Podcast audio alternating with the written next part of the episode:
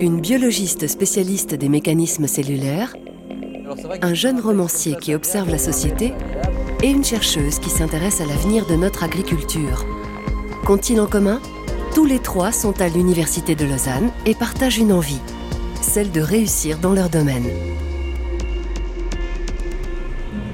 Sophie Martin est professeure au département de microbiologie fondamentale de l'UNIL. Elle travaille sur la levure, un champignon unicellulaire qui explique certains aspects du fonctionnement des cellules. Mon laboratoire essaye de comprendre comment ces cellules s'organisent dans l'espace et comment elles se divisent, car des altérations dans leur division peuvent causer des problèmes. En particulier, on peut penser au cancer. Ces recherches ont été récompensées en 2012 par le prestigieux prix de la Société américaine de biologie cellulaire. Alors euh, oui, j'ai été très honorée de recevoir ce prix. C'est clair que ça, ça apporte une certaine notoriété au laboratoire. Ça permet peut-être d'attirer des collaborateurs euh, de différentes parties du monde avec lesquels on a envie de travailler. Entourée de cette équipe internationale, elle réussit à mener carrière académique et vie de famille. Diriger un laboratoire quand on est une femme, eh ben oui, c'est possible. Les difficultés sont bon, bien sûr d'ordre pratique quand on a des enfants. Moi, j'ai deux enfants euh, qui sont encore euh, petits. Avec l'organisation et de l'aide autour, c'est tout à fait possible. Depuis quelques années, des financements européens soutiennent également les recherches de cette jeune scientifique. Chaque résultat amène à une autre question. La réussite, elle se construit progressivement. C'est de continuer à être curieux en posant toujours la question suivante. La curiosité et l'envie de découvrir sont aussi des sources d'inspiration pour Quentin Mouron. À 23 ans, cet étudiant en lettres de l'UNIL a déjà publié deux romans.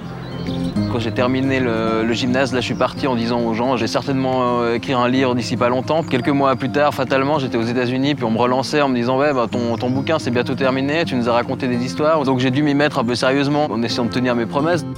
Paris tenu, avec la sortie en 2011 de son premier livre, Une balade entre Los Angeles et Las Vegas, sur les pas d'un jeune narrateur en quête d'authenticité. J'avais fait en partant le pari fou de m'envoler, depuis tout en bas du soleil, me faire chauffer au point le plus élevé de la solitude, plus haut que le brouillard des foules, qu'une vie entière ne suffise pas à redescendre. J'ai perdu, je suis rentré. D'un voyage, c'est le retour qui vous claque à la gueule. Quand après avoir léché les grands ciels du bout du monde, vous tombez de l'avion boum au giron des familles. Cette année, notre auteur est l'invité du Salon du Livre. Quand on est à Genève dans un salon comme ça où on voit tellement d'auteurs, mais en même temps quand on écrit un livre, on est seul face euh, à la page blanche quand même, même sur Word. Donc c'est vrai qu'on n'a pas tout Quentin a pu aménager ses études en lettres pour se laisser le temps d'écrire. Grâce à cette liberté, il termine un troisième livre. C'est vrai que je ne sais pas jusqu'à quand je vais écrire, si je vais continuer à écrire. On me dit des fois là, ça serait la consécration que tu obtiennes tel prix. Pour moi, je pense que la, la première consécration, ça a été de publier et de terminer un premier livre. Achever un livre ou mener une recherche exige de la persévérance. Nelly Niva n'en manque pas. Cette doctorante en géosciences et environnement est spécialiste de l'aménagement du territoire. Elle s'est demandé à quoi ressemblera l'agriculture vaudoise dans quelques décennies. Les paysans vivront-ils de la terre ou de la production d'énergie?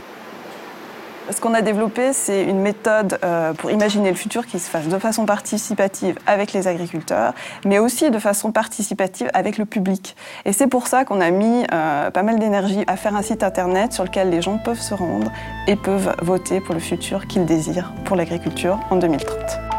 Sur le site, l'internaute peut choisir parmi quatre scénarios. Cette démarche de vulgarisation a remporté un large succès, même si au départ, le pari était risqué on avait réuni des acteurs du monde agricole qui euh, se demandaient ce que l'université euh, venait faire dans l'agriculture. Donc on est vraiment apparu comme des doux rêveurs dans notre tour d'ivoire qui euh, ne connaissions pas les problématiques. Finalement, on s'est acharné à leur montrer que nous avions une place, nous, université, dans ce débat sur l'agriculture, qu'on pouvait aussi leur amener un certain nombre de choses, de compétences, de connaissances. Et c'est comme ça qu'on est arrivé à les convaincre.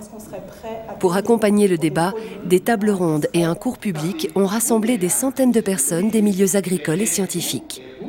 Le cours public, ça a permis de voir des agriculteurs sur les bancs de l'université. Et pour moi, c'était un grand succès. Je pense qu'on est en ce moment dans un tournant de choix de société. Et je pense que cette recherche, elle peut permettre, en posant la question de l'agriculture, d'avancer. Et puis ça, je pense que c'est ça la réussite, avoir le sentiment de faire avancer, même si c'est d'un millimètre ou même pas, euh, finalement la société et ce changement qui va être nécessaire pour les générations futures.